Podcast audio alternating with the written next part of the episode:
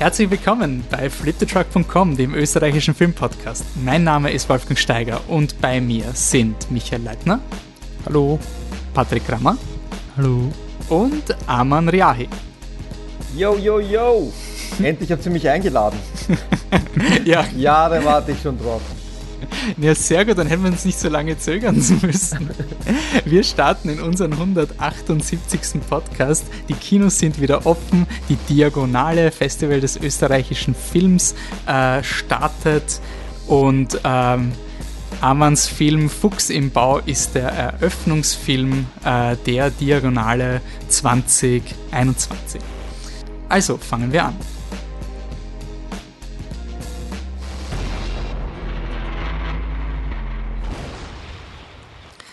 Cool. Puh, das Jahr 2020 war so lang, dass ich jetzt schon überlegen haben müssen, ob es 2021 oder 2022 ist. Aber wir sind wieder da. Die Kinos sind wieder offen. Wer hätte es gedacht? Ähm, ja. Amann, danke, dass du da bist, um mit uns über äh, Fuchs im Bau zu sprechen. Freut uns irrsinnig. Und wir haben deinen, äh, ähm, deinen letzten Film, Die Migrantiken, bereits im Podcast äh, diskutiert und haben uns jetzt gesagt, wäre cool, wenn du quasi uns bei Fuchs im Bau ein bisschen hinter die Kulissen äh, holen kannst, ein bisschen über den Film reden kannst. Aber wir wollen nicht nur quasi über Fuchs im Bau reden, sondern wir haben auch drei Filme ähm, ausgesucht, äh, die dich äh, geprägt haben. Die werden wir dann durchgehen. Äh, davor machen wir aber noch eine kurze legere Runde, nämlich die Kinos sind da und jetzt ist die Frage, wart ihr überhaupt im Kino? Amann, warst du schon seit der Öffnung in einem Kino? Ja, ja, ja, ich war am Sonntag ähm, in Votivkino und habe den Film Eine Frau mit berauschenden Talenten gesehen. Ähm, La Daronne mit Isabelle Hubert, so eine Komödie, süße Komödie, also alles so ein bisschen Hanebüchen in dem Film, aber es ist, es war süß und Isabelle Hubert schaut mir einfach gern zu, also ich zumindest. Und ähm, ja, ich, für mich war es wunderschön, weil ich war am, äh, es, es, es, ich habe auch das erste Mal meinen äh, eigenen äh, Trailer, also den Trailer zu Fuchs im Bau, den ich auch selber geschnitten habe, im Kino gesehen. Und ähm, wurde ein Freund hat mich schon hat mir schon davon berichtet, der hat mir ein Foto geschickt und ich habe ich habe es nicht ganz verstanden. Äh, ein Foto von einer Leinwand mit meinem mit mit mit mit mit einem Bild von meinem Film und dann ist es mir natürlich habe ich es verstanden. Okay, der ist im Kino sieht den Trailer und ja, es war einfach äh, wunderschön der schönste Tag des Jahres für mich bis jetzt. Auch wenn der Film jetzt nicht der Burner war, aber ein sehr schöner Tag. Ist, war es, Patrick, war es bei dir auch so, dass quasi ähm, einfach du bist im Kino und das ist schon mal quasi der Effekt? War es, auch so berauschend oder was war bei dir? Ja, es war schon sehr schön. Wir waren im Filmcasino. Äh, das war am zweiten Tag der Öffnungen. Da waren wir zuerst einmal Gastro testen inklusive Polizeieinsatz, weil irgendjemand hatte keine Genehmigungen für die Tische draußen. Also haben wir dann der Polizei zugeschaut, wie sie alles wieder geräumt hat. Und dann sind wir weitergegangen zum Filmcasino und es war schon sehr cool. Es, es war In the Mood for Love, den, den Film, den chinesisch-Hongkong-Film, wo wir auch verlost haben dazu. Mhm. Genau, den, den einmal auf der Leinwand sehen, war schon sehr, sehr leiwand und mhm. ganz tolles Erlebnis, endlich wieder mal im Kino zu sein. Michi, wie schaut es bei dir aus? Ja, bei mir war es tatsächlich in Linz. Ähm, und zwar war es EMA von Pablo Larraín. Ähm, Film, den ich sehr schätze. Das war aber ein Film, den ich schon auf der Biennale gesehen habe, bevor der ganze Wahnsinn angefangen hat. Also muss, muss 2019 gewesen sein. Äh, Finde ihn immer noch sehr cool, aber natürlich vor allem wieder im Kino sitzen war schon, ja, war schon, also wir, äh, es hat uns schon so ein paar Mal irgendwie gerissen, vor allem davor und danach. So, wir waren gerade im Kino. Es ist irgendwie ein Weltereignis, ja. Also war wirklich, wirklich schön, wieder, wieder ins Kino zu gehen. Ja, muss ich schon mhm. sagen. Dann ganz nach, nach ein stolzes Selfie mit dem Plakat gemacht, weil es war wirklich wie so, so Geburtstag und Weihnachten zusammen. Endlich wieder im Kino. Gut, ja, die Kinos sind da und was jetzt auch passiert ist, ähm, also keine Ahnung, wie es mit den großen Filmen passiert ist, aber was irgendwie sich ganz cool ergeben hat, ist, dass jetzt zwei österreichische Filmfestivals und also eigentlich drei, die das Cross, äh, Crossing Europe ist, glaube ich, auch noch in, in Linz, äh, die sind jetzt alle in den Sommer gerückt und man hat da jetzt so geballte Ladung an, an Festivalzeit, also die Diagonale ist ab ähm, 8. Juni in Graz. Ihr könnt in unserer Podcast-Retrospektive reinhören. Wir haben eigentlich fast jedes Jahr die Diagonale äh, dabei gehabt. Das ist eine, eine super Möglichkeit, ähm, österreichische Filme auch zu schauen. Ich finde es irgendwie auch ein richtig cooler Ort, dieses jetzt gerade nach dem Lockdown dass die Kinos sich dadurch ein bisschen so einen Eventcharakter schaffen. Also man sagt halt jetzt, okay, jetzt, wir warten jetzt nicht auf den, auf den großen Blockbuster oder sowas, sondern die, die Events sind jetzt diese Festivals und für mich ist definitiv auch neben der Diagonale auch das Slash Film Festival, das in die Halbzeit geht in Mitte Juni. Okay, damit sind wir wieder im Kino. Ähm, und jetzt gehen wir äh, durch die Filmhistorie mit, mit Aman Reahi und haben ihm gesagt, okay, bitte vier Filme, du darfst quasi einmal nehmen Fuchs im Bau, aber davor wollen wir quasi drei Filme wissen, äh, die dich geprägt haben, die du uns vorschlägst und die wir dann ein bisschen gemeinsam besprechen können. Und der erste Film war ein Film, der dich quasi in deiner Kindheit extrem geprägt hat. Und da hast du dich entschieden für einen Louis Defuné, Hasch mich, ich bin der Mörder. Oder ich glaube, im Original heißt er Jo, 1971. Joe, ja. Joe heißt er, ja, glaube ich, ja. Wieso hast du diesen Film ausgewählt? Was ist der Grund, dass dir, dass naja, dir das in Erinnerung geblieben ist?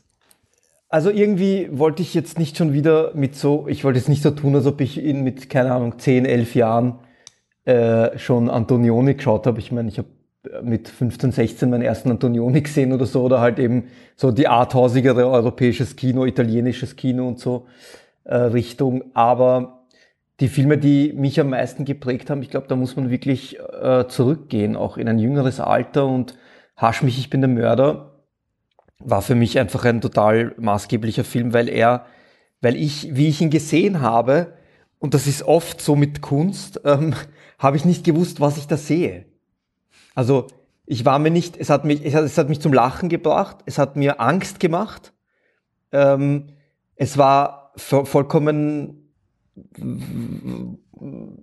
verrückt einfach irgendwie äh, der Film. Und ich meine, wenn, wenn man ihn jetzt sieht, ist er immer noch super crazy und es ist ja eine, eine Bühnenadaption, also es basiert ja auf einem, einem Theaterstück.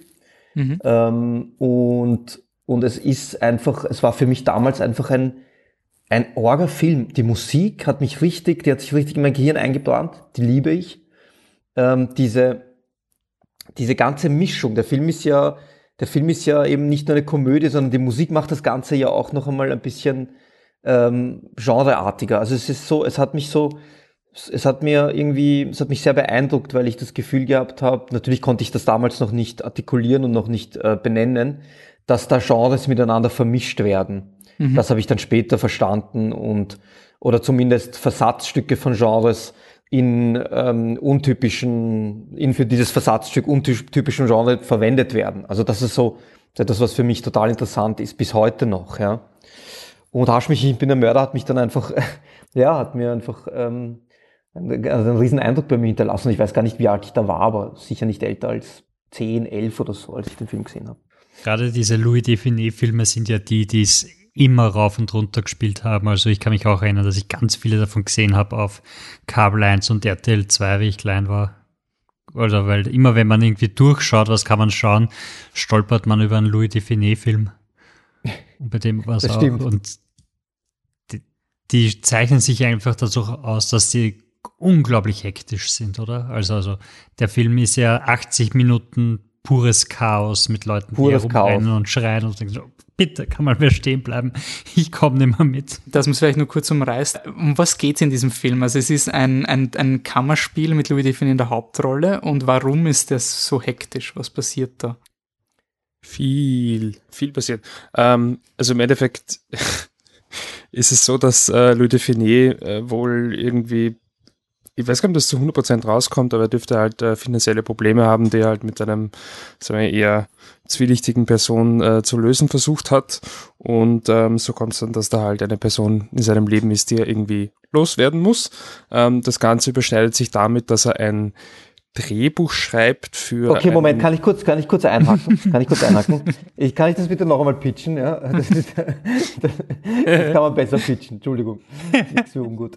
Ähm, also, es, äh, Louis de Funès spielt einen, einen etablierten Lustspielautor, ja, der, ähm, der jetzt seinen ersten Krimi schreiben möchte. Und dazu versucht er, herauszufinden, gemeinsam mit seinem Anwalt, wie ist, wie kann er den perfekten Mord begehen. Und ähm, sein Anwalt und auch seine Frau und niemand äh, ahnen, dass er in Wirklichkeit tatsächlich in äh, großen finanziellen Schwierigkeiten steckt, weil er erpresst wird. Und als er sich jetzt quasi überlegt, wie er diesen, diesen perfekten Mord begehen kann, für alle Außenstehenden einfach nur eine Recherche für seinen eigenen, für sein neues, ähm, für sein neues äh, Theaterstück, ein Krimi, ähm, passiert es, dass quasi der, der, der Erpresser in der Nacht kommt und er bereitet alles vor, der Lüde und ähm, bringt es dann doch nichts übers, nicht übers Herz, diesen perfekten Mord zu begehen, wirft die Kanone auf den Boden und erschießt ihn. Ähm, und dann kommt er drauf, dass das gar nicht der Erpresser war, den er erschossen hat. Und dann ähm, wird's halt, ja, dann kommen die Leute halt Stück für Stück drauf und er versucht die Leiche zu verstecken und es ist ein ja, es ist ein, ein, ein ähm, vollkommen durchgeknallter Film, eigentlich natürlich so französisch und 70er und, und alles war drüber und äh, alle Leute drehen durch und Le Dauphiné und alles nicht, es ist Overacting vom Feinsten. Aber es sagt schon sehr viel, also es ist auch schon, es ist auch ein gesellschaftskritischer Film, auch in seinem Humor und so, also wie, wie die Menschen ähm, um ihn herum mit ihm umgehen und ihn nicht ernst nehmen und so. Und das ist schon ein spannendes Filmchen springen wir gleich zum nächsten Film, den, wir, ähm, den du uns vorgeschlagen hast. Äh, da gehen wir äh, nach Amerika, nämlich Gus Van Sant's äh, Paranoid Park. Ähm, mhm. ist die Geschichte eines äh, jungen Skaters und äh, es gibt einen, einen man weiß am Anfang gar nicht, so was passiert ist, aber eine, eine stellt sich bald heraus, dass eine, eine Wachperson ähm, in einem Unfall gestorben ist. Und die Polizei ähm, schaut jetzt in den umliegenden Schulen äh, primär Skateboarder, weil man davon ausgeht, dass in dem Unfalltod ein Skateboard verwickelt war. Und der Film ist eben dieses Bild von dem Teenager, der halt sehr introvertiert ist, der da halt sein eigenes Leben ist, der in, über diese Skaterwelt ähm, da ein bisschen Anschluss findet. Und er, er lässt das Publikum recht lange, vergleichsweise lange im Dunkeln, äh, wie der Protagonist jetzt genau involviert ist, ob, ob er involviert war oder nicht. Ähm, er dauert aber trotzdem nur 80 Minuten, also ist dafür recht flockig. Mhm. Ähm, und als Warnung natürlich, wir spoilern auch die Filme, außer wahrscheinlich Fuchs im Bau, da werden wir ein bisschen uns bemühen, jetzt nicht den, den Film komplett Bitte, zu ja. versauen. Aber ähm, bei Paranoid Park, der Film ist lange genug draußen. Und ähm, du hast ihn ja. ausgewählt, weil du äh, Parallelen zu deinem ersten Langfilm ähm, hattest, wenn ich es richtig im Kopf habe. Ja, also ähm, Paranoid Park ist 2007 erschienen. Und da zwei Jahre darauf, circa eineinhalb Jahre später, habe ich begonnen, an meiner ersten Kinodoku zu arbeiten. Und äh, in dem Film spiele ich auch mit, ähm, der Film heißt Schwarzkopf, in dem Spiel, Film spiele ich auch mit so verschiedenen Zeitebenen. Und Paranoid Park hat mich da sehr inspiriert, weil, weil er auch sehr schön mit, mit Super 8 Material ähm, ja, ähm, Impressionen eines, eines ja leichteren, unbefangeneren Lebens vor diesem Ereignis des Jugendlichen, der Hauptfigur, also des Protagonisten spielt. Und mich hat, also ich bin generell, ich mag generell die Filme von Gus Van Sant. Ähm, ich glaube, bis auf Psycho. Aber äh, sonst ist, ist, ähm, hat mich der Film damals ja sehr sehr gehabt, weil, weil äh, der Protagonist genau in dem gleichen Alter war wie die, wie die Jungs, äh, mit denen ich dann damals schon begonnen habe, eben Zeit zu verbringen für meinen, meine Doku Schwarzkopf. Und mhm. ähm, ich fand, ja, ich finde das immer noch ein, ein sehr elegischen, aber auch irgendwie beklemmenden Film, der für mich dieses, ähm, ja, diese ganze Ungewissheit und dieses äh, dieses un, unsichere und, und diesen Schwebezustand der, äh, des, des Teenageralters gut getroffen hat einfach. Darin ist der Gas Vincent ja auch ein Spezialist meiner Meinung nach. Ja. Mhm. Mm, das wollte ich sowieso fragen, wie, wie schau, mir kam der Film beim Schauen eigentlich recht ähm, intim vor. Also äh, auch von diesem, auch vom, vom Wertenden habe ich ihn irgendwie sehr interessant gefunden, weil er halt einfach so diesen Ist-Zustand porträtiert. Ähm, ist ist das etwas, was du auch versuchst, weil ich jetzt nur quasi an, auch an Migrantik und Fuchs im Bau denke, also eben diese, diese Wertung ein bisschen rauszunehmen, was da jetzt wirklich passiert mit den Protagonisten, weil auch die Leute involviert sind in Dinge, wo man jetzt sagen würde, okay, der klassische Protagonist, es wäre vielleicht nicht so sympathisch, es wäre vielleicht nicht so super, aber ähm, er scheut irgendwie nicht davor weg, äh, in, in, in dem Film jetzt zum Beispiel im Paranoid Park. Ähm, aber er versucht auch jetzt nicht zu sehr, in meinen Augen, ich habe den jetzt, jetzt empfunden, als würde der Film jetzt wirklich sich um, unbedingt rechtfertigen müssen, so hab mich eh lieb, ich bin der Protagonist und vielleicht habe ich dies und das gemacht, aber, aber bitte glaub mir, also er bettelt quasi nicht ums Publikum. Ähm, ist das etwas, was du ja. auch bewusst versuchst oder ist das eher so eine zufällige Parallele?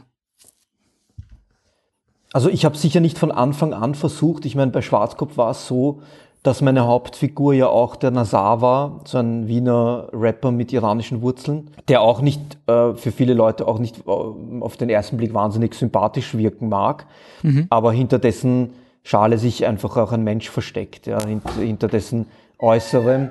Boah, ein orgelauter Einstieg, wir nehmen hier gerade auf. Sag wenigstens Hallo kurz. Komm rein und sag wenigstens Hallo kurz. Da, hier. Hallo. Sie sehen dich nicht. Entschuldigung. Erkennt ihn? Servus. Hallo. Okay, okay, ich muss weiterreden. Ich bin schlecht mit Gesicht, ähm, ich würde den Alex vermuten, oder? Das ist der Sascha, ja, der Alexander Petrovic. Also, wo war ich? Genau. Nein, ich habe ich hab sicher nicht von Anfang an das Ziel verfolgt, meine Protagonisten jetzt nicht so ähm, so freundlich wirken zu lassen oder, oder auf den ersten Blick irgendwie um, das, um, das, um die Sympathie des Publikums zu betteln.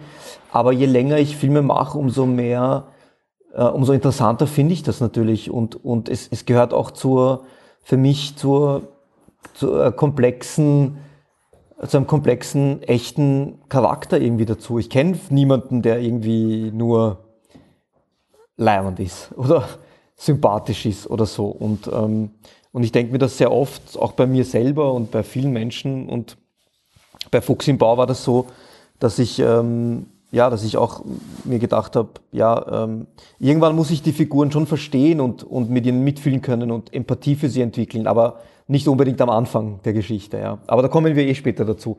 Ich, ich glaube, ähm, ich glaube, ich mag Filme, in denen, in denen sich die, die Figuren für mich erst Stück für Stück erschließen und nicht von Anfang an ähm, vollkommen äh, offene Bücher sind. Mhm. Bist du eigentlich jemand, der eher auf, auf Personen oder eher auf Handlungen geht? Weil gerade äh, Paranoid Park ist ja, der hat ja in Wirklichkeit keine Handlung. Der, der ist so, so, da ist etwas und das entfaltet sich langsam, dann erkennt man am Ende quasi das ganze Bild. Und es gibt ja nicht mal irgendwas wie, sie kommen drauf, dass er es war oder, ja, das, das ist dem Film ja vollkommen egal. Und jetzt Migrantiken hat bei dir jetzt noch eher die Handlungsschiene gehabt, aber bei Fuchs im Bau, wenn wir nachher noch drauf kommen, ist das ja auch sehr, sehr persönlichkeits- und personengetrieben. Ja, ich glaube, Fuchs im Bau ähm, ist, ist so mein Übergang von diesem streng narrativen, plot-driven zu, ja, zu mehr character-driven Stoffen, die ich jetzt äh, entwickle auch. Also ich bin schon, ich weiß nicht, ich habe in den letzten, bei den letzten Filmen natürlich Migrantiken schon sehr stark auch das, ähm, das Plotgetriebene hat mich schon sehr, sehr gehabt und ähm, ich habe das Gefühl, dass, dass ich mich jetzt quasi als Filmemacher weiterentwickle und, ähm, und in erster Linie denke ich jetzt oder versuche ich jetzt auch über Figuren nachzudenken, über, über Situationen, in denen sich diese Figuren beschäftigen, äh, befinden können und, und nicht, nicht allzu sehr ständig nur auf das zu schauen, wie sich ein Plot entwickeln kann. Ich meine, prinzipiell habe ich sowieso auch bei Fuchs im Bau, ähm, bei, der, bei der Figur der Berger und, und auch beim, beim Fuchs selber natürlich mit einer Figur begonnen, mit einem, inspiriert von einem echten äh, Lehrer, ähm, ist das schon, eh so wie du sagst, auf jeden Fall ähm, ein bisschen ein anderer Zugang als bei Migrantigen. Und ich, ich habe das nicht bewusst gemacht, dass ich mich weder für das eine oder für das andere entschieden habe. Das ist einfach, ähm, das hat sich einfach ergeben. Ich bin auch nicht jemand, der sich jetzt irgendwie am Anfang seiner Karriere sich hingesetzt hat und sich überlegt hat, wie möchte er jetzt was machen und welchen Film ganz genau. Ich lasse mich eigentlich immer treiben von Themen, die mich, die mich inspirieren oder Menschen, die mich interessieren und und schau, was passiert einfach. Ja. Eine Frage habe ich noch, wenn wir auch dann auf die nächsten Filme kommen. Ähm, beim nächsten Film, den du vorgeschlagen hast, das ist For Alliance, ähm, eine schwarze Komödie. Ähm, wie würdest du, wenn, man wenn du sagst, ein Film inspiriert dich, ist das etwas, wo du im Nachhinein erst draufkommst, so ein, ähm, hey fuck, jetzt, wenn ich mir den Film von mir anschaue, da habe ich ja quasi ur viele Sachen übernommen? Oder bist du so ein Mensch, der wirklich sagt, hey, jetzt habe ich da was gefunden und ich will so was ähnliches machen oder das, das, das inspiriert mich quasi für mein nächstes Projekt, dass es auch so angehen kann? Super Frage. Ich bin überhaupt nicht so. Ich versuche, ich habe immer ein Riesenproblem äh, vor unseren Filmen, wenn ich, bevor ich drehe, einen Film zu finden, der meinem Film ähnlich ist oder so. Mhm. Ja, ähm, ich ich bin immer, ich, ich schaue auch kurz bevor, also die, die Monate bevor ich drehe, eigentlich das halbe, ein halbes Jahr bevor ich drehe, schaue ich mir auch nichts mehr an. Mhm. Weil ich habe das Gefühl, dass mich das zu sehr beeinflusst. Ähm, ich schaue generell natürlich viele Filme, aber bei Fuchs im Bau war das so, dass ich ein, also dass ich in dem Jahr, in dem ich gedreht habe, habe ich nichts mehr gesehen und ich habe, ich habe ihm, also habe ich mir fast keine Filme mehr angeschaut, eigentlich keinen mehr und das war im, das war 2019, ich habe im, so im Juli zu drehen begonnen. Vorher habe ich dann nichts mehr gesehen, weil ich irgendwie das Gefühl habe, ich, ich, ich lasse mich dann, ich glaube, Filme machen ist ein urintuitiver Prozess oder das, was quasi das, das, das schöne, magische beim Filmemachen ist, ist, dass man irgendwie von einer, von einer unterbewussten Stimme geleitet wird. Und, und die, da habe ich das Gefühl, es ist schön, wenn, wenn die so, wenn die so, ja, so un, unverändert wie möglich dann beim Drehen aus dir herauskommt. Mhm. Und deswegen versuche ich eben Filme zu vermeiden und, und es ist sehr oft so, wenn wir ähm, was drehen, oder wenn wir beginnen zu schreiben, dass wir uns dann denken, also jetzt zum Beispiel bei Migrantiken war das so, wo wir uns gedacht haben, ja, was ist, was sind ähnliche Filme oder welche Filme können wir uns anschauen, dass wir uns inspirieren lassen können. Ja, bei Migrantiken war der allererste Film, den wir uns angeschaut haben, Some Like It Hot von Billy Wilder und weil es so die klassische, ultimative, bis heute Verwechslungskomödie, perfekter Film, ja. Und ähm, und dann haben wir halt weitergeschaut und wir, wir, wir lieben halt so englische Arbeiterkomödien und so Arbeitertragikomödien lieben wir halt auch und Mike Lee und Ken Loach und The Full Monty und, und, und dann, aber dann im Endeffekt sind unsere beiden Hauptfiguren zwei wohlstandsverwahrloste Bobos gewesen. Also das hat halt nicht gepasst zu, dem, zu der englischen Arbeiterkomödie von, die irgendwie, keine Ahnung, in, in äh, so, also nicht ganz einfach. Es war halt nicht so, wir, wir, hätten gern, aber das ist sich dann nicht ausgegangen. Ja, dann, dann ist eben der Film Four Lions gekommen, für, also gekommen im, im Zuge dieser, dieser Vorbereitung und des Drehbuchschreibens und der Film hat uns halt natürlich total, äh, hat mich total weggeblasen, weil er einfach so serious daherkommt und die Figuren und was ihnen passiert einfach so super random und und einfach ur, urlächerlich ist und so und, und, und, ähm, und der hat einfach von der Tonalität etwas Urschönes gemacht, ja. Ähm, der hat, der hat einfach, ja, irgendwie, der hat uns am meisten inspiriert für Migranten, obwohl unser Film auch ganz anders ist, aber, aber der hat mich total inspiriert, weil ich mir gedacht habe, hey, der hat was Orges, tonalitätsmäßig etwas ziemlich Heftiges probiert. Er hat, er hat, er lässt die Typen in die Luft fliegen und so. Aber sie sind einfach bierernst und dahinter liegen auch noch einmal irgendwie, irgendwie tragische Familienschicksale und so. Und, ähm, und, mhm. und ja, es ist einfach, der Film ist so schön schwarzhumorig. Das hat mich total gehabt. Also ich liebe diesen Film, ja. Ähm, nur zur, also ich, ich hätte es auch nicht, also ich, hab mir, ich war mir auch, ich habe es auch spannend gefunden, wie du diesen Film in, in Parallel zum Migranten genommen hast, weil es jetzt vielleicht wirklich, äh, keine Ahnung, Leute, die sich, die quasi versuchen, einer islamischen Terrorzelle anzugehören und dann ein, ein Attentat probieren. Es war, war, jetzt nicht das die, die erste, erste Referenz, die ich bei, bei Migrantiken irgendwie gezogen hätte als Inspiration. Ähm, der Film ist 2010 rauskommen und ähm, mittlerweile kennt man auch, also Hauptdarsteller Risa Matt haben wir jetzt erst im letzten Podcast, also einer der Darsteller ist jetzt mittlerweile schon zu, zu den ganzen Heavyweights, es kommt ja sogar auch der, der Benedict Cumberbatch ganz am Ende kurz vor, wenn man weiß, wo man hinschauen äh, muss. Ich muss sagen, ich habe den vor Jahren geschaut ähm, und ich war, also 2010 war wahrscheinlich kurz nach der, also ein bisschen nach der Matura, ein paar Jahre, bin mir ziemlich sicher, dass auch die, die, die Satire über mich, also ich habe die Satire nicht wahrgenommen damals irgendwie, war irgendwie nicht empfänglich für das, was da mhm. passiert, weil ich überhaupt nicht verstanden habe, warum der yeah. so gehypt war. Ich war überhaupt nicht zugänglich. Ich wusste nur zum Schluss gibt's einen Mörderwitz, wo ich mir gedacht habe, ich, ich brich weg. Aber mir würde interessieren, was habe ich damals übersehen, wie ich den Film nicht gecheckt habe? Um, ähm, ja, schwierig. Ich habe ihn 2010 auch gesehen. Um, ähm, ich, ich weiß noch, ich habe ihn mit meiner, mit meiner Tante zusammengeschaut und, und das war wirklich so zweimal, glaube ich, im Kino, war so eine Art war so eine Art Kunst, also wirklich ein, ein bindendes Erlebnis war, war den Film zu schauen, weil die, die Gags sind schon einfach super. Also, also mich hat der, der sehr über die Gags gehabt, einfach über die Absurdität und dann war halt sowas Dummes wie ein Raketenwerfer, der in die falsche Richtung schaut.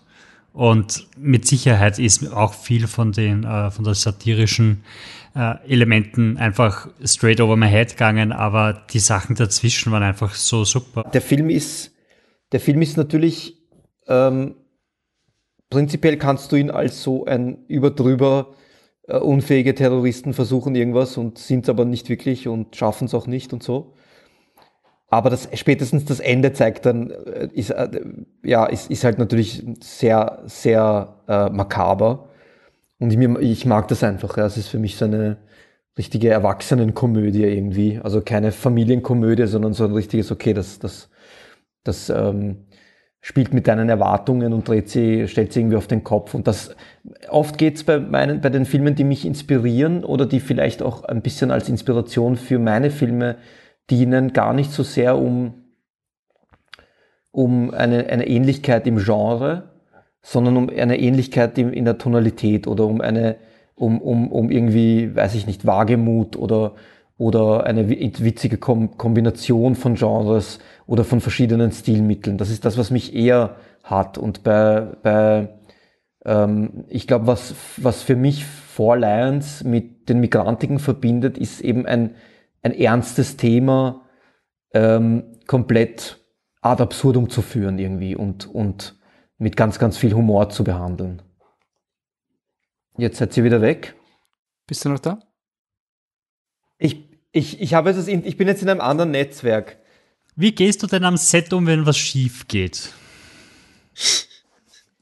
Äh, wenn was am, wie gehe ich damit um, wenn am Set was schief geht? Äh, Sascha hat jetzt so gemacht. Es ist keine Lüge.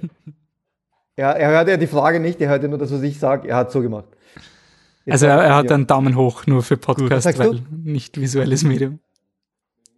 Ach so, nein, äh, nein ich erzähle euch ich erzähle euch zwei Anekdoten. Ja. Eine Anekdote ist nicht zu meinen, so zu meinen Gunsten. schwierigste, schwierigste Episode, äh, eine, eine sehr schwierige Szene beim, beim, bei Fuchs im Bau. Ähm, Alexander Petrovic, auch gleichzeitig ähm, mein engster Freund, sagt dann so zu mir, also ich, ich, hat ja im Laufe dieser Dreharbeiten immer wieder eben oder im Laufe dieser, dieses Filmes immer wieder von mir so ein paar Tiefschläge bekommen. Ich habe immer wieder Orgel-Schauspieler für den Film gecastet und, und, und der Druck wurde immer größer. Ja. ähm, plötzlich ist Maria Hofstetter da sein, sein Counterpart, dann kommt plötzlich Andreas Lust dazu, dann sagt auch noch Sibel Kekili zu und so weiter und so fort. Also es ist immer, es ist immer ärger zugegangen. Und dann gab es eine Szene, ähm, wo Alexander mit Maria Hofstetter und Andreas Lust und Karl Fischer gemeinsam ist. Ja. Ähm, okay, Flashback, äh, äh, Drehtag, diese Szene, erster Take. Hm? genau, erster Take, ich habe auf ihn begonnen. Die Kamera war auf ihn. Ja. Ähm, und Sascha spielt das. Ich breche, also Take ist vorbei, ich nehme ihn zur Seite und sage ihm, oh, Sascha, also, also er sagt, es wäre wär schön gewesen, wenn ich ihn zur Seite genommen hätte, aber ich bin halt vor allen. Aber ich habe ihn jetzt nicht angefeuert, sondern ich bin halt reingekommen und gesagt, Alter, Sascha, das ist, da ist die wichtigste Szene, aber da ist nichts. Was? Da ist nichts. Wenn es irgendwo im Film irgendwas sein sollte, dann ist es da. Ah, wenn, ich habe gesagt, da ist nichts. Und wenn irgendwo im Film irgendwas sein sollte, dann ist es hier. Aber da ist nichts. und also genau das, was man einem Schauspieler sagen muss, wenn man ihn aufbauen möchte. Und er, er hat mich dann Gott sei Dank, er, er, hat das Gott sei Dank dann nicht so allzu persönlich genommen und hat, hat, dann, ähm, hat dann wiederum irgendwie für mich dann in den darauffolgenden Takes, und es waren nicht viele, wir haben nicht wahnsinnig viel Zeit gehabt für diese Szene, ist es, es ist eine, eine seiner Lieblingsszenen und es ist auch wirklich für mich eine der besten Szenen im Film. Es urteilt, alle spielen am Punkt. Es geht um ganz kleine äh, Reaktionen, wenn, wenn, wenn die Berger zum Beispiel, wenn die Maria Hofstetter sagt, ich nehme die quasi mehr oder weniger nicht mit den Worten, sagt, ja, es ist meine Verantwortung gewesen und der Lust macht was Kleines und das, also es ist wirklich, dann auf die Szene bin ich wirklich ein bisschen stolz. Und, aber am Anfang war ich einfach so, okay. Hm. Aber ich muss sagen, ich habe am, ich hab am, an meinem Set wirklich nur einmal ein bisschen die Stimme erhoben, wo ich das Gefühl gehabt habe, äh, die Leute, wo der, wo der Regieassistent, ein super Regieassistent, der Mosche, ähm, äh, Quitelaschwili mir zu mir gesagt hat, ja, er hat das Gefühl, dass die Leute gerade ein bisschen irgendwie Fugese Fugasi irgendwie irgendwas machen. Mhm. Ja. Und, und es war wirklich schon ein bisschen alles ein bisschen eng und so und, und und ich habe ich hab gesagt, ja, und dann habe ich kurz auf den Tisch gehauen und habe gesagt, hey Leute, Alter, gehen wir Gas, ja, weil ähm, das, das geht so nicht weiter und so, ja. So, aber sonst generell muss ich sagen, in meiner, zu meiner Verteidigung, Sascha nickt auch, ich bin schon ein sehr umgänglicher Regisseur. Ich, ich bin, ich, ich arbeite mit allen Leuten zusammen. Das stimmt wirklich.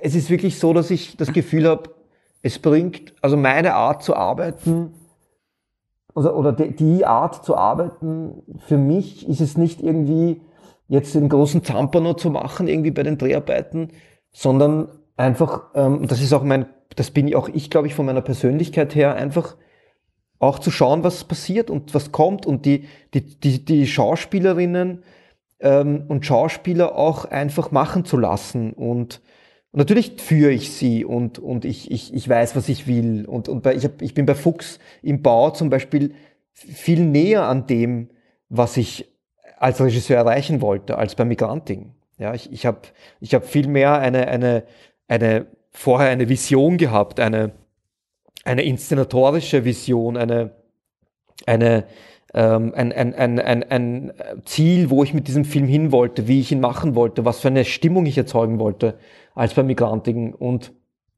und ich habe das Gefühl, dass das eben eine, bei mir eine Mischung ist aus, aus äh, wirklich dem Buch sehr viel Aufmerksamkeit schenken. Das sollte sowieso immer so sein. Und dann aber auch, ähm, dann aber auch eben das Team zu finden, die SchauspielerInnen zu finden, die auch bereit sind, selbst, wenn es geht, natürlich nur ähm, was, was beizusteuern. Und ich mag das, wenn von den Schauspielern Sachen kommen, weil die können das, ich kann gar nicht so gut schreiben, wie, wie, wie, das, wie, wie, wie Spontanität und, und, und Kreativität in den, in den Schauspielern steckt, in den Menschen, die dann einfach am Set, wenn man die richtigen Bedingungen schafft, plötzlich äh, ans Tageslicht kommen können. Also das kann ich gar nicht, da kann ich gar nicht versuchen, da mitzuhalten. Das, Willst du uns vielleicht gleich mal die Entstehungsgeschichte von Fuchs im Bau ähm, skizzieren? Wie bist du quasi nach Migrantiken, ist jetzt vorbei, war ja auch ein, ein Mörder äh, kommerzieller Erfolg. Also ich glaube, die beste aller Welten und Migrantiken haben sich in diesem Jahr, glaube ich, ziemlich gematcht von den, äh, von den oh, ja. Eins, äh, Umsätzen. Aber es war ein, war ein, war ein super äh, Publikumserfolg und jetzt muss man nachlegen, wie bist du auf dieses Thema kommen? Die Idee zu Fuchs im Bau war ja genau genommen vor den Migrantiken da. Ich habe da schon 2009 2010, ähm, ich glaube es war 2009, war ich das erste Mal in der Justizanstalt Josefstadt. Ich habe damals recherchiert für meine erste Doku eben für Schwarzkopf und wollte unbedingt mit Jugendlichen reden, die halt ähm, einsitzen oder die irgendwie mit dem Gesetz in Konflikt geraten sind und wollte in deren Köpfe hineinschauen am liebsten und wissen, warum sie dort gelandet sind und, und wie es ihnen geht und warum sie sich nicht als Österreicher fühlen, obwohl sie auf dem Papier Österreicher sind. Ähm, und habe mir dann gedacht, der schnellste Weg ist eben direkt in ein, in ein Gefängnis zu gehen und mit den Kids zu reden. Habe einfach dort angerufen, ganz schlicht und ergreifend. Und der damalige Leiter hat mich dann an die Gefängnisschule weitervermittelt. Und ich bin dann in die Gefängnisschule, habe dann dort den Wolfgang Riebniger kennengelernt, der als Inspiration für den Film gedient hat, für Fuchs im Bau. Ähm, und ähm, durfte, so hatte quasi so die Ehre irgendwie, dass ich so ein bisschen in seinen, in den letzten paar Jahren, wo er dort tätig war, äh, dabei sein konnte. Und ich habe mich am ersten Tag, vom ersten Tag an verliebt in die Gefängnisschule. Ich wollte dann sehr oft ins Gefängnis gehen und, äh, und dort abhängen irgendwie. Und, und mich hat das einfach total fasziniert. Diese Welt dort, ja, diese verschlossene von der Gesellschaft ähm, ja, von der, von, von, von der Mehrheitsgesellschaft, der Mehrheitsgesellschaft irgendwie unbekannte Welt halt, die, was hinter Gittern ist, ist so tabu einfach. Das ist wie, die Leute sind froh, dass da Kriminelle und Verbrecher unter Anführungszeichen dann weggesperrt werden. Aber wir vergessen einfach, dass es sich um Kinder handelt. Ja. In Österreich ist man ab 14 strafmündig und kann eingesperrt werden, kann dann locker mal ein, zwei Monate dort in der, in der Justizanstalt Josefstadt sitzen, wo du sofort natürlich ein Stigma davon tragst. Du, das Gefängnis macht ja nur noch mehr, ähm, äh, mehr Kriminalität. Ja. Also es ist nicht so, als ob dann alle Leute rauskommen, die da drinnen waren und dann plötzlich Engeln sind und, ähm, und äh, alles gut funktioniert in deren Leben. Ja. Und so ist die Geschichte dazu entstanden, einen Film zu machen über, das, über die Gefängnisschule. Und was mich halt eben interessiert hat, war nicht schon wieder dieses äh, Lehrer und Schüler, nur dieses Lehrer-Schüler-Ding, sondern es, es hat sich dann so begeben, dass ich äh, mich mit der Frage auseinandersetzen musste, was passiert, wenn der falsche Lehrer an dieser Gefängnisschule ähm, die Leitung übernimmt. Und dann ist es ist, ist relativ früh die Figur des Fuchs entstanden, ähm, der, äh, der alten, dem alten Lehrer, der alten Lehrerin pa äh, Paroli bietet und einfach anders ist. Und es, ging, es ging dann recht schnell eben um so eine Art ähm, ja, Fackelübergabe und so. Kannst du mal ganz kurz erklären, wie so der, der Status der, der Kids ist in dem Film sind? Also die sind ja, sind die quasi in Untersuchungshaft und warten, bis die Staatsanwaltschaften fertig ermittelt haben, oder? Oder warten sie schon auf ihre Anklage? Nein, es ist ganz genau so, wie du sagst. Also die Jugendlichen sind ähm, in, in meinem Gefängnis, ich meine, wir betonen das nicht groß, aber die befinden sich in Untersuchungshaft, genau. Sie sind, sie warten eigentlich, sie, sie wissen eigentlich nicht genau, wie es weitergeht und sie warten darauf, sie warten auf ihre Hauptverhandlung, um es ganz kurz und bündig zu sagen. Sie warten auf ihre Hauptverhandlung und entweder sie werden freigesprochen oder sie werden verurteilt, haben die Strafe schon abgesessen, weil sie so kurz ist und wenn sie nicht so kurz ist, dann werden sie äh, in ein Jugendgefängnis weiter vermittelt. Und dann bleiben sie nicht dort, sondern dann kommen sie in, nach Gerersdorf oder weiß ich nicht, in, in das Jugend, in das Mädchen, äh, Frauengefängnis. Wo ist das nochmal? Habe ich vergessen. Aber eben da gibt's ja, da gibt's ja dann äh, Gefängnisse für Jugendliche auch und junge Erwachsene. Okay. Also und die Gefängnisse auch mit größeren Abteilen. Mhm. Es gibt jetzt, es gibt ja in Wien äh, den, das, den Jugendgerichtshof nicht mehr. Den hat ja die schwarz-blaue Regierung Anfang der 2000er Jahre abgeschafft. Ähm, hm. Und die, die, die Kids sind, sind quasi integriert in, in das normale äh, Josefstädter Gefängnis quasi. Also die sind äh, räumlich wahrscheinlich getrennt von den Erwachsenen oder von den über 18-Jährigen bis zum Großteil. Aber ein paar von den über 18-Jährigen dürfen trotzdem noch weiter in die Schule gehen, zumindest in deinem Film. Genau, also die Jugendabteilung, ähm, die, die ist im gleichen Gebäude in einem anderen Trakt. in einer anderen, wie sagt man, in einem anderen Trakt, in einer in einem anderen Flügel sogar, aber natürlich ist der nicht so groß, ähm, mhm. dass sich da irgendwie, dass du sagen kannst, okay, das ist jetzt ein abgetrennter Teil des Gebäudes und da sind ja natürlich immer noch, äh, keine Ahnung, tausend andere Gefangene in dieser, äh, in dieser Anstalt. Und ja, ähm, die Jugendlichen sind, die wissen das natürlich, die wissen, dass sie dann dort in der äh, in der Josefstadt sind. Und das ist äh, natürlich, das macht was mit ihnen, ja, wenn so mit richtigen Schwerverbrechern teilweise auch natürlich einsetzt. Ja. Natürlich nicht im selben Trakt, aber generell, mhm. wenn du dann im Hof bist und so, das ist, wirkt ja alles auf sie. Das Einzige, was sie sehen außer der Zelle und der Gefängnisschule ist ja dann vielleicht zwei Stunden am Tag, also einmal in der Früh und einmal Richtung Abend hin eine Stunde aus Ausgang, wo sie dann, also Ausgang ist das falsche Wort, Auslauf, ich weiß gar nicht, wie das heißt, wo sie dann im, im Hof, das habe ich eben im Film, dann im Kreis lau äh, laufen dürfen. Ja, in diesem Mini-Beton. Ist mehr ein Lichthof genau. als sonst irgendwas. Also das, das hat ja einen, genau, einen ja. Durchmesser von fünf Metern, wenn überhaupt. Das, das ist ja ganz. Ähm, Und der, wir, wir sagen, ja. Entschuldige, na, ich wollte nur sagen, wir sagen ja nicht, dass wir, in, wir, wir, wir erwähnen ja die Josefstadt an sich mhm. nicht. Wir wollten ja nicht sagen, okay, das ist jetzt genau dieses Gefängnis. Wer die Josefstadt kennt, er kennt sie spätestens bei den, äh, er kennt die Haftanstalt spätestens bei den Außenaufnahmen. Aber um das geht's gar, das ja. ist gar nicht so wichtig, wo sie sitzen natürlich. Das ist mhm. Gefängnis ist Gefängnis. Den Unterricht, den du miterlebt hast, ist der so, wie du ihn dargestellt hast? Ist der so, so nicht laissez-faire, aber einfach mal so ein, so ein ohne, er wirkt sehr in dem Film, als, als gäbe es nicht wirklich einen, einen strikten Lehrplan, der, der eingehalten wird, sondern als, als würde sie eher, eher psychologisch arbeiten als, als pädagogisch. Ja, genau so ist es auch. Also ich, ich habe, ich bin eben sehr viel beim Riebniger in der Klasse gesessen und sein Unterricht war so. Der war wirklich mhm. geprägt von freiem Lernen, von Gruppenarbeiten, von, ähm, also wirklich das Gegenteil von Frontalunterricht. Er hat den Kindern permanent Fragen gestellt, er hat sie dauernd irgendwie ähm, beschäftigt, er hat, äh, er, hat, er, mit, er hat mit ihnen genauso geredet wie sie mit ihnen, wie sie mit ihm. Und er hat sich auch Sachen einfallen lassen. Also er hat sehr oft so paradox interveniert, hat plötzlich angefangen zum Singen oder irgendwas zu trommeln oder irgendwas zu, zu, äh, zu pfeifen.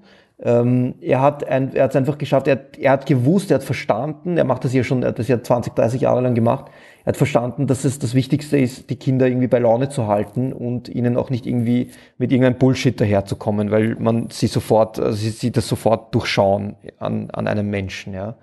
Und im Film ist wirklich ganz viel, also fast alles ist, hat sie, also viele Sachen haben sich wirklich auch ähm, fast eins zu eins so zugetragen. Ich habe ein paar Aspekte absichtlich zugespitzt, aber gut, das ist am Ende immer noch Fiktion natürlich, auch wenn es inspiriert ist von wahren Begebenheiten, dass die Kinder zum Beispiel beim, beim Rausgehen aus der Klasse auf die Pinsel kontrolliert werden, war jetzt in dem, also war in meinem Fall, habe ich das nicht beobachtet.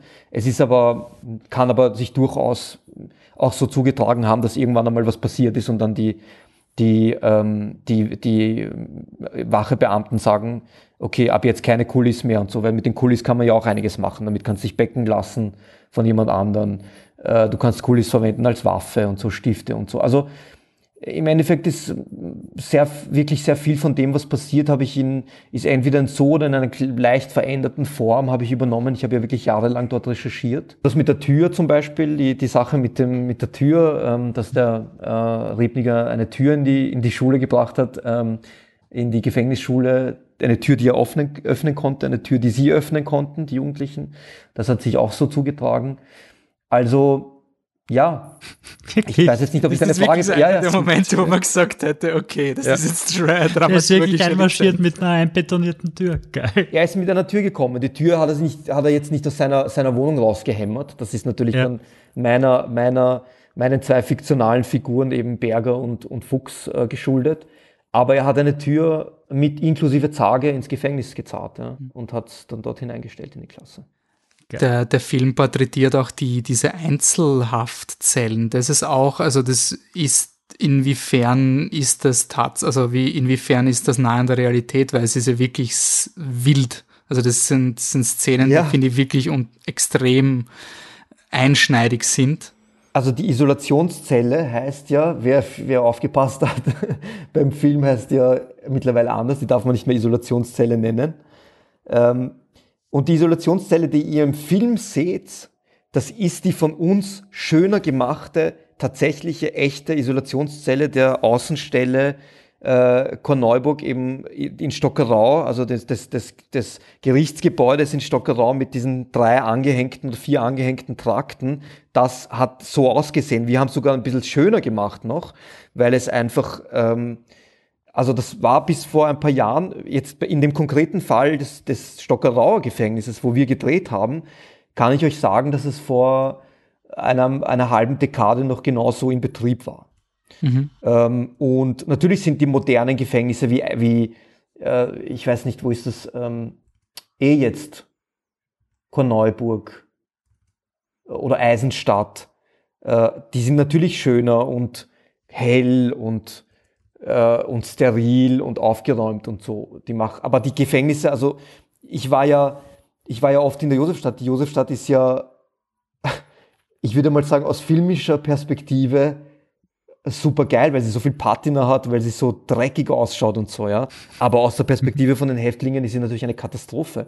Oder ähm, ich habe noch damals äh, ähm, konnte ich ging sich das noch aus, dass wir in der für Schwarzkopf haben wir noch einen Drehtag gehabt in in diesem Jugendgerichtsgebäude ähm, in der Rüdengasse. Das war ja damals der Jugendgerichtshof. Äh, das was die äh, schwarz-blaue Regierung dann ähm, aus Kostengründen sagen sie, aber die Kosten sind eigentlich viel höher äh, vom Zusperren als vom Offenlassen gewesen, äh, die, die, die, die schwarz-blaue Regierung abgedreht hat und, und, und eingestellt hat, habe ich noch in der Rüdengasse drehen können. Und das schaut auch, also das hat auch so ausgesehen. Also die Gefängnisse in Österreich, die meisten ähm, sind, waren oder sind immer noch leider so und diese Isolationszellen, die man jetzt so nicht mehr nennen darf, sind auch so. Also ja, wir haben, wir haben im Gegenteil versucht, die Wände und alles noch ein bisschen irgendwie, ja, wir haben das Gefühl gehabt, wie wir in die Zelle gegangen sind, in die Isolationszellen am Anfang, dass das irgendwie, das hätte auch irgendein, ähm,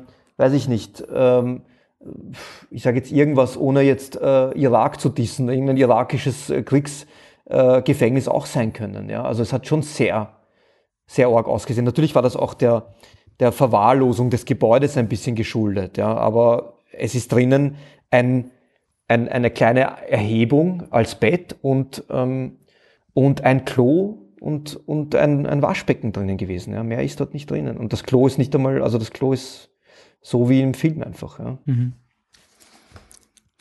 Das heißt, ihr habt es in, in Stockerau in einem äh, stillgelegten äh, Gefängnis drehen können. Genau, wir haben das Glück gehabt, dass wir das gefunden haben, dass, dass, dass es das überhaupt noch gibt, weil es gibt keine, also es gibt kaum in Österreich leerstehende Gefängnisse. Ähm, es besteht in den meisten österreichischen Gefängnissen eine relativ konstante Überbelegung, also von erwachsenen Häftlingen, soweit ich weiß. Bei Jugendlichen ist es nicht so, ich glaube, die ist tendenziell ein bisschen im, am, am Absinken, aber, ähm, aber es, du kannst, du müsstest, ich, ich hätte einen Trakt gebraucht, der, der zweieinhalb Wochen, na eigentlich mehr, drei Wochen, dreieinhalb Wochen leer steht und in dem ich dann quasi alles machen kann. Und das ist unmöglich, das gibt's nicht. Klar, klar. Ähm, ich habe noch eine Frage zu den, äh, zu den SchauspielerInnen, die, die du verwendest, von den Jugendlichen. Sind das alle SchauspielerInnen oder waren das auch Laiendarsteller? Ähm, das, also die Jugendlichen sind fast zu einem Großteil alles Laien. Also die Luna Jordan hat ein bisschen Schauspielerfahrung gehabt, also die Samira Spahic spielt. Mhm. Der Adriano Bonamore ist Laie. Ähm, die ähm, ein, zwei andere Schauspielerinnen, Jugendliche haben auch Schauspielerfahrung gehabt, aber die meisten sind wirklich ähm, von der Straße weggecastet worden. Über einen, in, in einem, während eines ein Jahre langen äh, Castingprozesses eigentlich, wo wir über 400 Jugendliche gecastet haben. Ich habe das interessant gefunden, dass du gemeint hast, es gibt den falschen Lehrer und den richtigen. Das hat mir, das hat mir ein bisschen zum Nachdenken gebracht, weil ich war mir nie sicher, auf wessen Seite ich jetzt bin.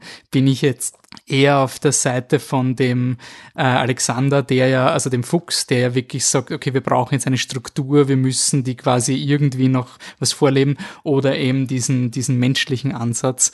Und ich war da wirklich mhm. beim Schauen eigentlich permanent zwiegespalten und deswegen hat es, glaube ich, vermieden, dass man in diese klassische ähm, Dreiakt kommt. Aber es, wie, wie, ja. habt ihr, wie habt ihr überhaupt eine Dramaturgie in diesen Film reingebracht? Weil sie, sie ist da, aber sie ist, finde ich, nicht so ersichtlich, ähm, dass sie sich gleich im ersten Akt abzeichnet, quasi.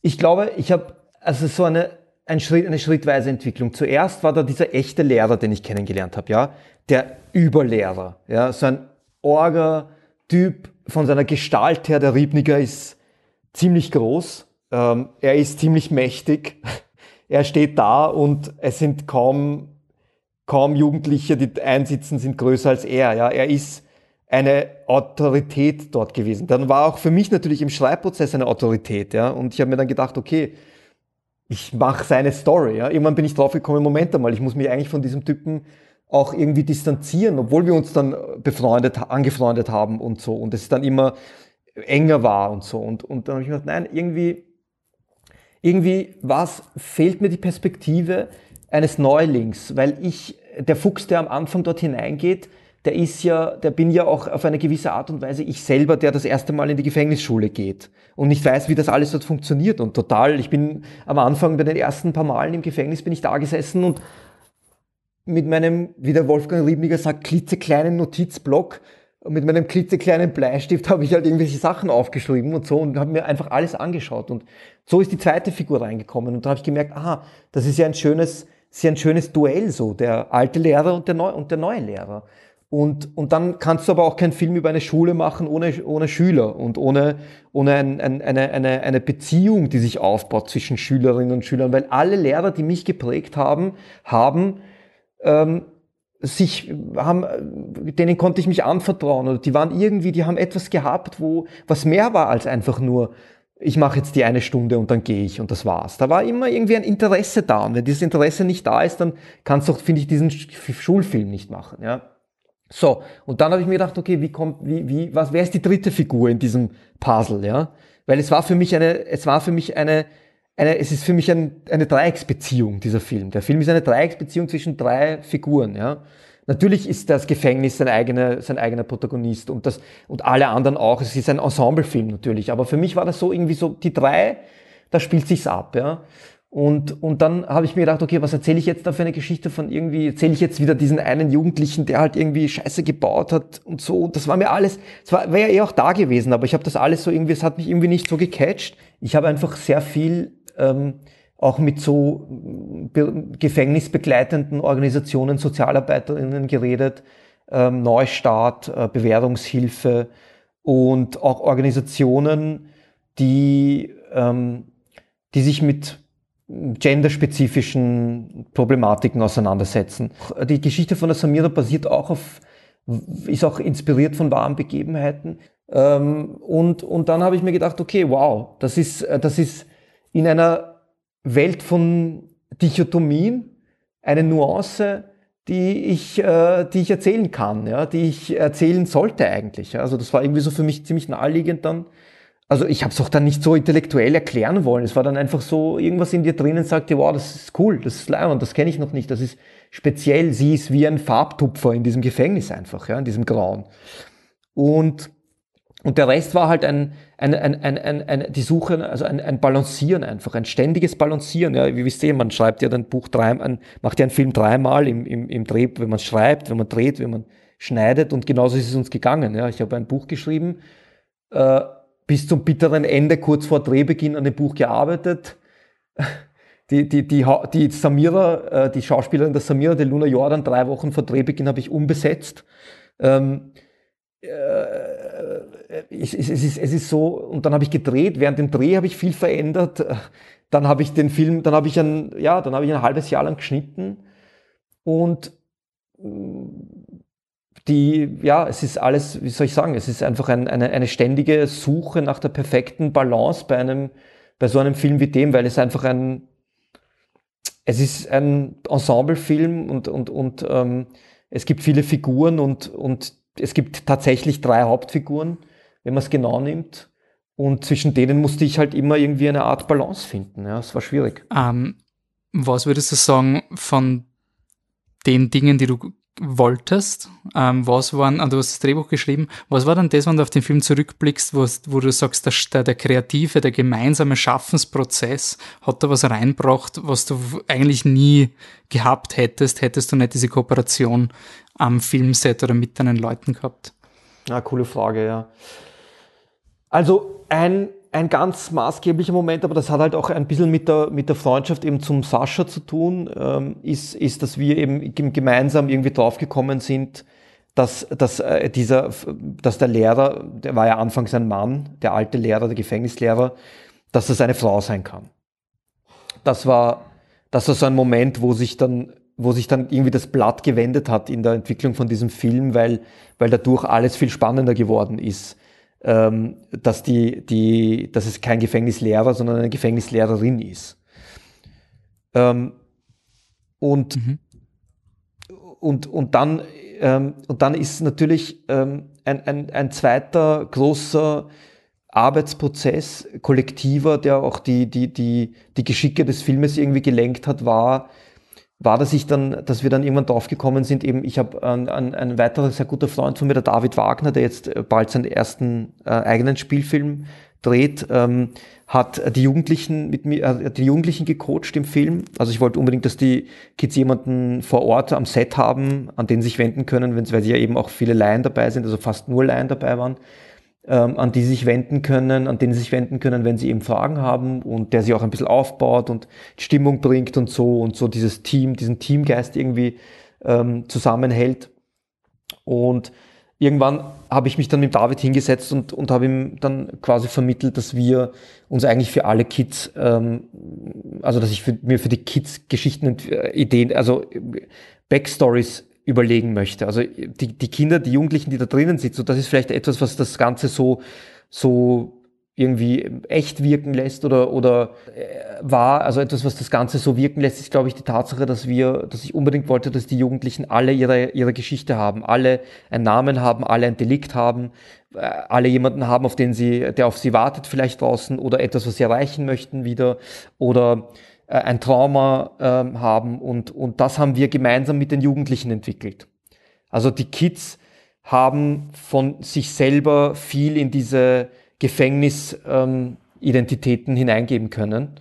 Und, und auch während dem Drehen habe ich sie auch, äh, habe ich ihnen auch versucht, so viel Freiheit wie möglich zu geben, ähm, dass sie mit ihren eigenen Worten reden, dass sie, dass ich ihnen keine Worte in den Mund legen muss.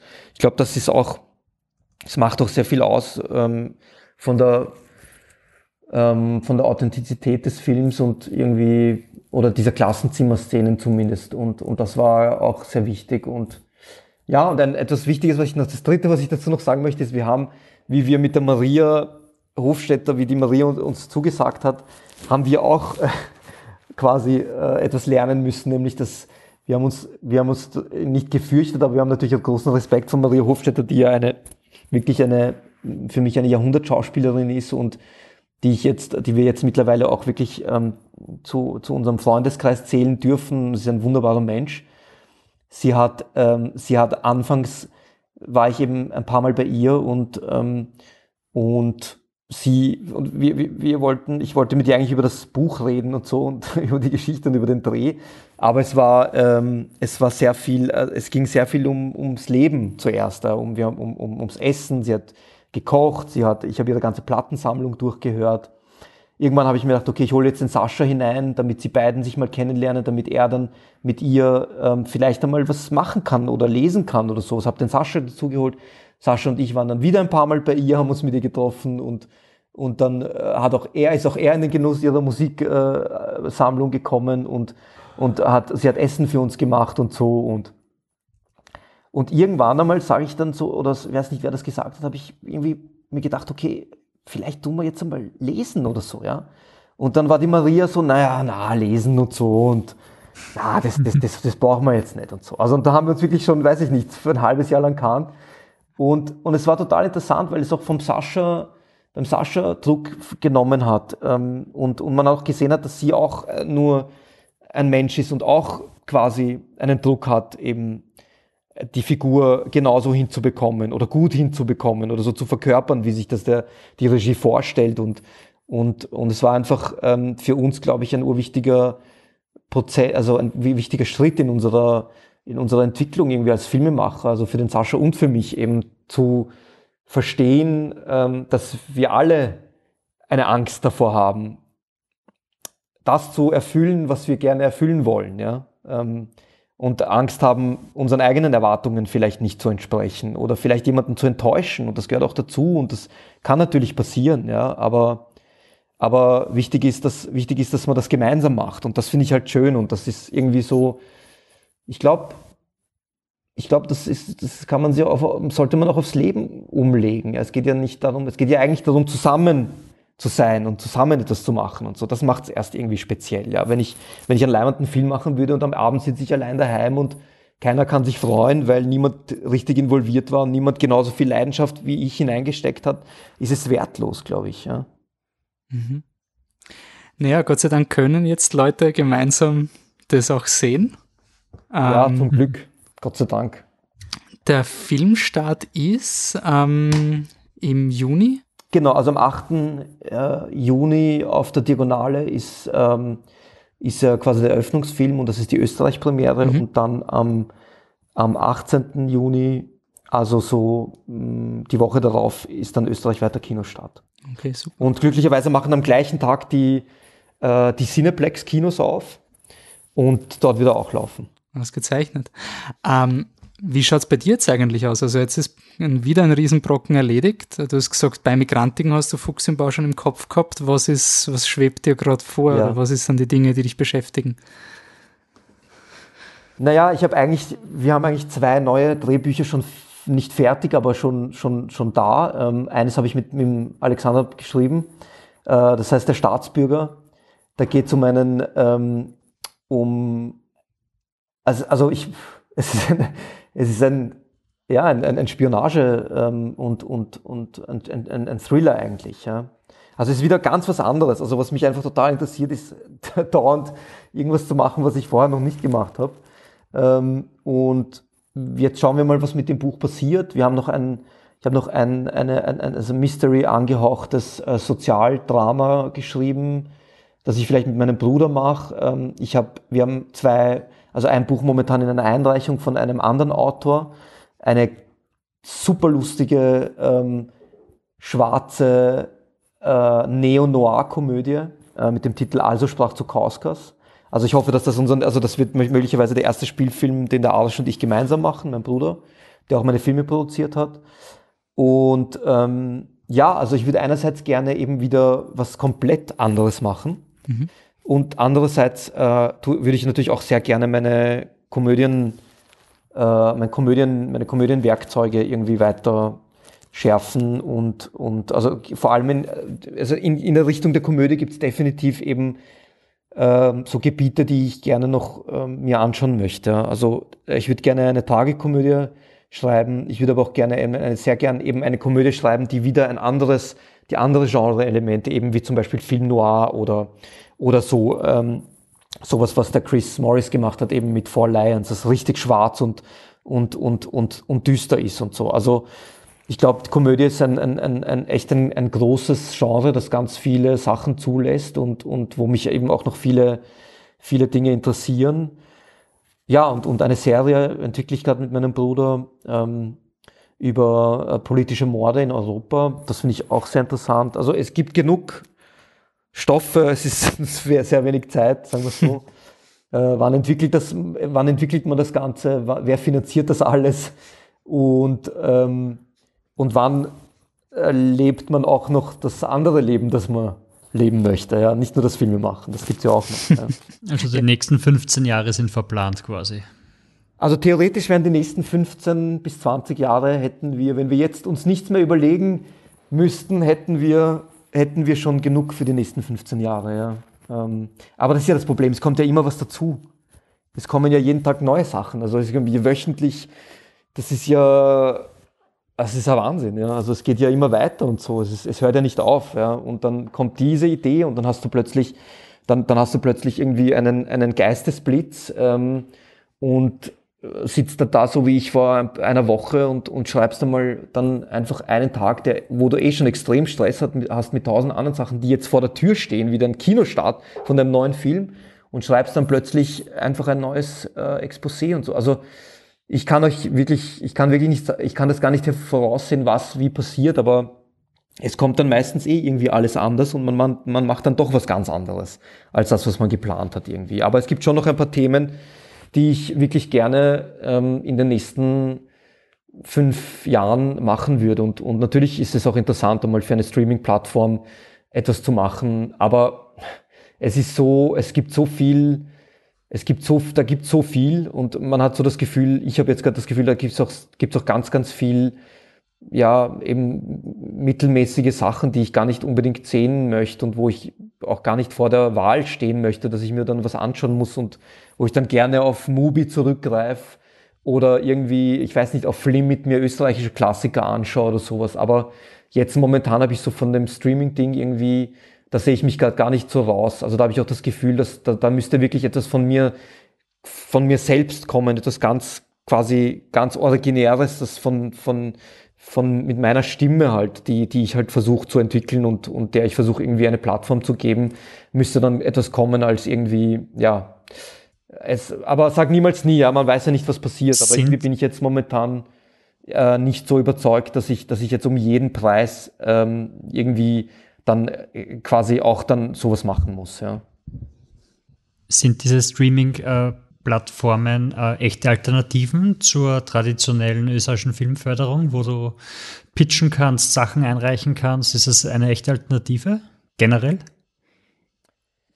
Nein, ich weiß nicht. Ich sehe ich sehe die Plattformen nicht als Alternative zur österreichischen Filmförderung, weil die österreichische Filmförderung ist ja nicht umsonst eine, eine staatliche Filmförderung, eine, eine, eine Filmförderung, die sich aus Steuern, Steuergeldern zusammensetzt. Da geht's ja, da geht's ja auch darum, dass der Staat eine Verantwortung hat, ähm, sich für Kunst und Kultur einzusetzen. Ja, da geht es ja darum, dass wir. Ja, aber für dich als das, Filmemacher.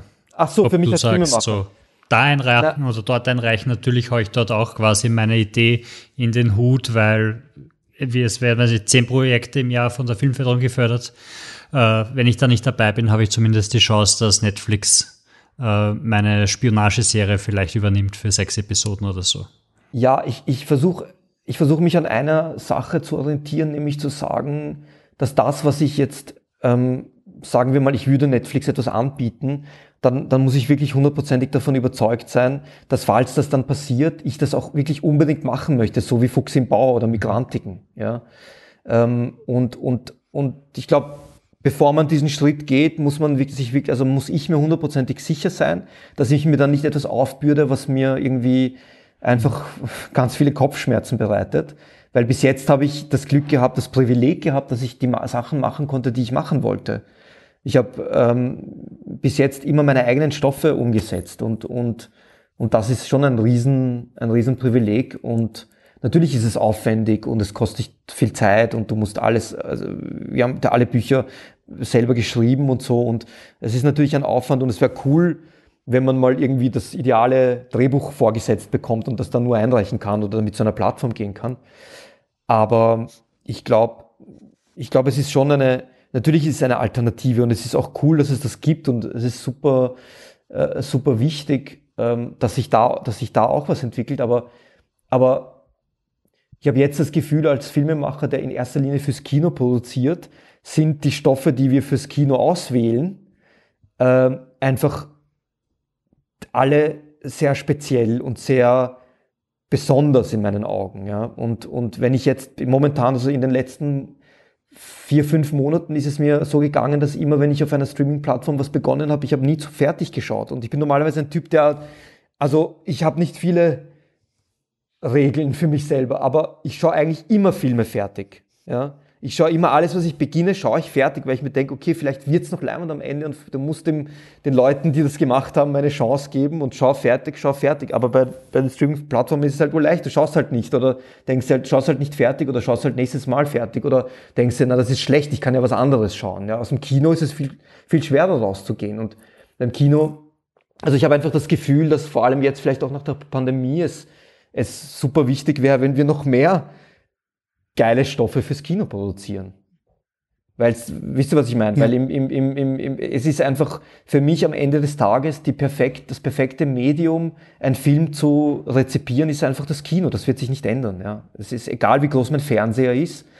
Äh, so ein großes Wohnzimmer kann ich gar nicht haben, als wenn ich im Kino drinnen sitze mit anderen Leuten und, äh, und, und ich habe eine gemeinsame Experience und so. Also das ist für mich irgendwie, das ist unübertroffen und deswegen wäre es schön, wenn, wenn, wenn beides weiterlebt und wenn sich die Qualität auch der Streaming-Plattformen ein bisschen dann auch anpassen kann. Ja, man nicht das Gefühl hat, die müssen um jeden Preis äh, Content liefern. Ich verstehe das schon, das ist natürlich alles äh, Economies of Scale und immer mehr und immer besser und die Konkurrenz wird immer größer und so. Aber ich weiß nicht, wie es euch geht, aber ich sehe in letzter Zeit da keine guten Sachen. Vielleicht ist es aber auch so ein bisschen wie im, wie im, äh, wie du es im, im Profisport erlebst, wenn quasi irgendeine Sportart äh, populärer und größer wird und dann steigt einfach quasi die Professionalisierung und das Niveau auf allen Ebenen. Ich kann mir das schon vorstellen.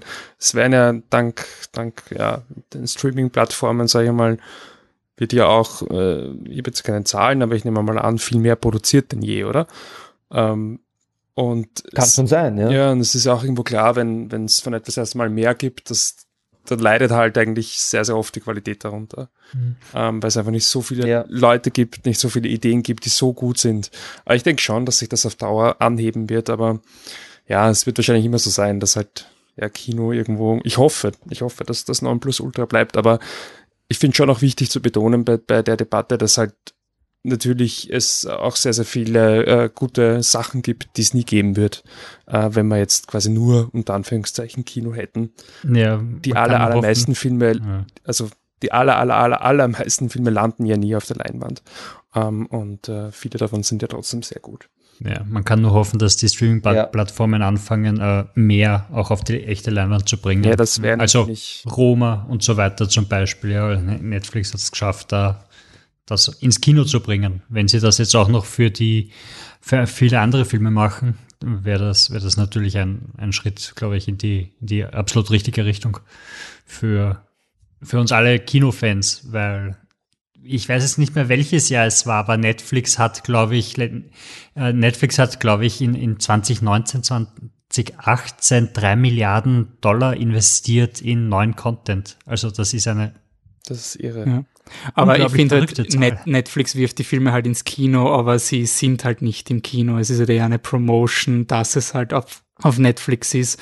Also ich glaube, da dieser Warner Brothers Deal so, so verteufelt er wurde, war schon ein bisschen dieses richtungsweisende, okay, wir machen es digital verfügbar, aber wir versuchen auch legit den Film als echten Blockbuster quasi zu positionieren und das ist auch eines unserer, also wir wollen, dass diese Säule Geld lukriert und nicht nur so ein, okay, ja, der Film ist in ein paar Kinos, aber du weißt, dass es natürlich eher für das Event ist, um, um, um den Netflix. Ja, das Problem ist halt eher, dass, dass, dass wir halt immer noch in Österreich sind. Und in Amerika ist es halt einfacher, das auch, auch flächendeckend rauszuspielen, als, als bei uns jetzt, wo Netflix halt sagt, Votivkino, da hast du rum. Ja, aber der Umsatz bei Netflix ist ja nichts. Also Army of the Dead, das hat ja keinen Eindruck in der Boxoffice gemacht. Also es ist, es ist schon ein Unterschied, ob man quasi nominell etwas. Ja, ja, ja, der hat auch so einen. Also das meine ich ja. Also ja, man muss aufpassen, dass man. Ja. Nein, nein, in Amerika hat er auch nichts gemacht. Also man muss halt aufpassen, dass man da quasi. Aber ähm, wenn man, wenn man ganz kurz vielleicht nochmal, ähm, wenn ich den, den Armer nochmal was fragen darf, weil du gerade Box Office erwähnst, ähm, ich, ich persönlich muss immer so ein bisschen schmunzeln drüber, aber ich bin ja, bin ja kein Künstler, deswegen kann ich es auch ganz schlecht beurteilen. Es gibt immer diese Debatte, was ist mehr wert, ob es quasi dem Publikum unter Anführungszeichen gefällt, ob es sich viele Leute anschauen oder ob es die, die Kritiker unter Anführungszeichen, ob es viele Preise gewinnt. Wie siehst du das, wenn, wenn jetzt ähm, der Fuchs im Bau rauskommt? Ich, ich gehe davon aus, die Rezensionen werden ähm, überwiegend positiv sein, aber angenommen, der Standard ähm, schreibt jetzt, das ist der ärgste Schmarrn ever und dann gehst du aus dem Kino raus und dann kommen fünf Jugendliche daher und sagen, hey, das hat mich voll inspiriert. Was, was ist dir wichtiger? Was ist dir mehr wert? Ja, ähm, also prinzipiell ist es natürlich, wäre es natürlich lobenswert, wenn man, wenn ich jetzt quasi euch äh, das Geschichtel drucken könnte, dass es mir wurscht ist, was die Kritik sagt oder was die Kollegen sagen oder so oder äh, aber es ist mir natürlich nicht egal und und und natürlich tut eine Krit schlechte Kritik tut natürlich weh, ja. Ähm, und man fühlt sich dann irgendwie persönlich angegriffen. Aber ich glaube, ich glaube, das ist ja, das ist vielleicht, dass ich da mich vielleicht auch weiterentwickle und das Gefühl habe, also nicht mehr so diese Sachen nicht mehr so persönlich nehme wie zum Beispiel noch bei Migrantigen oder oder davor noch. Und ich habe eine Sache erfahren, also eine Sache ist mir passiert vor kurzem, die mich total berührt hat. Und da habe ich mir gedacht, wow, das ist eigentlich fast wertvoller als alle diese anderen Sachen. Ich habe eine Nachricht bekommen von einem von den Jungs, der in meinem Film äh, in der Doku Schwarzkopf ähm, mitgemacht hat. Der hat mir geschrieben, der hat irgendwie einen, einen Webshop eröffnet und wollte mir eine Kappe schenken, ähm, schicken als, als Geschenk für die, für die Zeit, die wir damals miteinander verbracht haben und hat mir dann eben eine urschöne Nachricht geschrieben auf Facebook, dass er also dass er sich nicht sicher ist, ob ich das überhaupt weiß, aber dass meine Anwesenheit in ihrem Leben damals ähm, sie total verändert hat und sie ihnen das Gefühl gegeben hat, dass es erstens einmal etwas ganz anderes gibt als das, was sie kennen und zweitens, dass es in, möglich ist, in dem Land etwas zu erreichen, auch wenn man eben nicht viel hat. Ja? Und, und das hat mich total berührt und, und da habe ich das Gefühl gehabt, hey, allein meine, meine, also meine, meine, die Tatsache, dass ich mit diesen Jungs gedreht habe, hat im Leben von jemandem etwas zum Positiven bewirkt. Und das finde ich schön. Und das ist natürlich wiegt, das äh, braucht man äh, Erfolge, damit man weitermachen kann. Man braucht Kohle, damit man seine Sachen zahlen kann und so weiter und so fort. Aber aber das ist schon sehr, das ist schon sehr speziell und sehr besonders, wenn, wenn, wenn du das Gefühl hast, dass du eben auf das Leben der Menschen, mit denen du arbeitest, auch ähm, eine positive Einwirkung hast und, und, und sich da ähm, auch neue, neue Beziehungen, neue Möglichkeiten für, für, Leute, für Leute entwickeln. Das finde ich auch super schön. Das wollte ich jetzt nur quasi so als dritten Weg äh, euch erzählen. Ja, also es gibt nicht nur eben die gute Kritik oder das volle Box-Office, sondern es gibt auch die Menschen um dich herum, mit denen du arbeitest, die, auf die das eine Wirkung hat, was du machst, eine Auswirkung und, und, und das finde ich auch total schön. Also im besten Falle ähm, ist es alles. Ja? Du hast von, von allem ein bisschen was, also gute, gute Kritiken und die Leute schauen sich den Film im Kino an, weil das ist natürlich auch der Grund, warum wir den Film machen oder warum ich meine Filme mache. Am Ende ist natürlich, dass ich will, dass ihn so viele Leute wie möglich sehen einfach. Ja? Ich will, dass die Menschen ins Kino gehen und, und, ähm, und berührt werden und zum Nachdenken angeregt werden. Das ist schon irgendwie das Ziel des Ganzen. Natürlich hat man ein Ego und möchte, das Ego möchte gestreichelt werden, ja. Aber ähm, ich glaube, ich, ich, ich, ich bin jetzt insgesamt schon ganz zufrieden. Also ich, ich schauen wir mal, was jetzt passiert mit dem Film, aber, aber ich glaube, wir haben einen ganz guten Job gemacht eigentlich. Ja, Darf ich vielleicht noch? Glaub, ne? Ja, ich, die Zeit wird schon ein bisschen eng, aber äh, ich hätte noch gerne vielleicht so eine, eine Art abschließende Frage, ähm, weil du ja quasi gemeint hast, also der, der Dokumentarfilm, den du damals gedreht hast, dass der dann die Jungs zumindest zum Teil auch äh, sehr positiv beeinflusst hat. Ähm, das könnte man jetzt bei dem Film, klar, bezieht sich dann nicht auf die Darsteller, aber womöglich aufs Publikum. Ähm, würdest du dir wünschen, dass der Film in Jugendstrafanstalten gezeigt wird oder in einem Gefängnisunterricht? Das wäre die erste Frage. Und die Anschlussfrage, glaubst du, dass es passieren wird? Ja, also ähm, es, es, es ist uns natürlich auch schon die Idee gekommen, dass wir den Film in, in, ähm, in Jugendabteilungen von Haftanstalten vorführen lassen, vielleicht eben auch dort anwesend sein können, so ein, zwei von uns. Wir eruieren das gerade. Es kann gut sein, dass es passiert. Ähm, bis jetzt kommen gute Zeichen vom, vom Justizministerium. Ich hoffe, dass Sie den Film ähm, am Ende des Tages auf jeden Fall embracen und irgendwie ähm, verwenden, auch um, um auch vielleicht Aufklärungsarbeit zu machen, ähm, weil er ja doch wirklich auf wahren Begebenheiten basiert und, und, ähm, und mm, was war die andere Frage? Nein, ob du dir wünschst, dass er, dass er gezeigt wird, aber das. Ja, und das wäre natürlich super schön, weißt du, so wie Johnny Cash damals ja. in, im Gefängnis gesungen hat, wäre es cool, wenn, die, wenn man den Film dort herzeigen kann. Ich meine, man darf natürlich nicht überschätzen, wie, wie groß der, die Zahl an, an jugendlichen Häftlingen in Österreich, österreichischen Gefängnissen ist. Also das ist jetzt keine riesige Zahl, wo man jetzt irgendwie massenhaft äh, Kinoseele füllen könnte. Aber natürlich, das war schon ein, ein, ein, ist schon ein alter Wunsch irgendwie von uns, dass wir, dass wir den Film herzeigen können im Gefängnis und, und ich hoffe, dass es funktionieren wird, ja. Wie es, wir, wir erwarten uns das alle, erhoffen uns das alle ein bisschen. Mhm. Mhm. Naja, dann alles Gute noch bei dem. Ähm, ich glaube, von unserer Redaktionsseite gibt es ja eigentlich sehr, sehr positive Stimmen. Also wir wünschen dem Film natürlich alles Gute und äh, freuen uns, wenn er dann in die Kinos kommt. Ähm, Arman, danke, dass du dir die Zeit genommen hast, mit uns über Filme zu plaudern. Ähm, sehr gern. Ja, und dann noch alles Gute für deine kommenden Projekte. Und bis zum nächsten Mal. Cool, bis dann. Hat mich gefreut. Ja, das war Arman Reahi im Podcast Interview. Äh, ich hoffe, es hat Spaß gemacht zuzuhören. Ähm, wir sind dann zu einer halben Sommerpause, aber äh, unsere Podcasts laufen natürlich weiter. Die Star Wars Retrospektive läuft ja jetzt. Ähm, das Slash einhalb wird stattfinden. Wir wissen noch nicht, ob wir da wirklich einen, einen Special Podcast dazu machen, aber nochmal ein Shoutout ans Slash einhalb und die Diagonale. Ähm, und wenn ihr uns sagen würdet, okay, passt, bevor ihr in die Sommerpause geht, diesen Film müsst ihr euch anschauen oder wenn ihr jetzt ins Kino zurückgebt oder wenn ihr ein Selfie wie der Michi machen wollt, wo ihr das erste Mal jetzt im Kino seid, so das zweite Mal, dritte Mal, vierte Mal, wie können uns die Leute das schicken, Patrick? Ja, schickt uns doch einfach eine Story oder taggt uns in eurer Story auf Instagram. Wir sind Flip the Truck oder wir sind, glaube ich, auch noch auf Facebook, aber mhm. das ist so ein, so ein Altherren-Medium. äh, dafür sind wir noch zu jung und zu hip, aber wir sind zu alt für TikTok, das haben wir nicht. Auf Facebook sind wir auch Flip the Truck und auf Twitter sind wir Flip the Truck mit Unterstrichen. Ähm, wir antworten überall, früher oder später und ja, auf dem Postweg sind wir auch erreichbar. Ja, Anschrift, Anschrift haben wir keine, aber E-Mail gibt's. Äh, Pizza, Office, Business und Contact at Flip the Truck laufen alle auf die gleiche Adresse. Passt. Ich sag danke fürs Zuhören und bis zum nächsten Mal. Ciao. Tschüss. Tüdelü.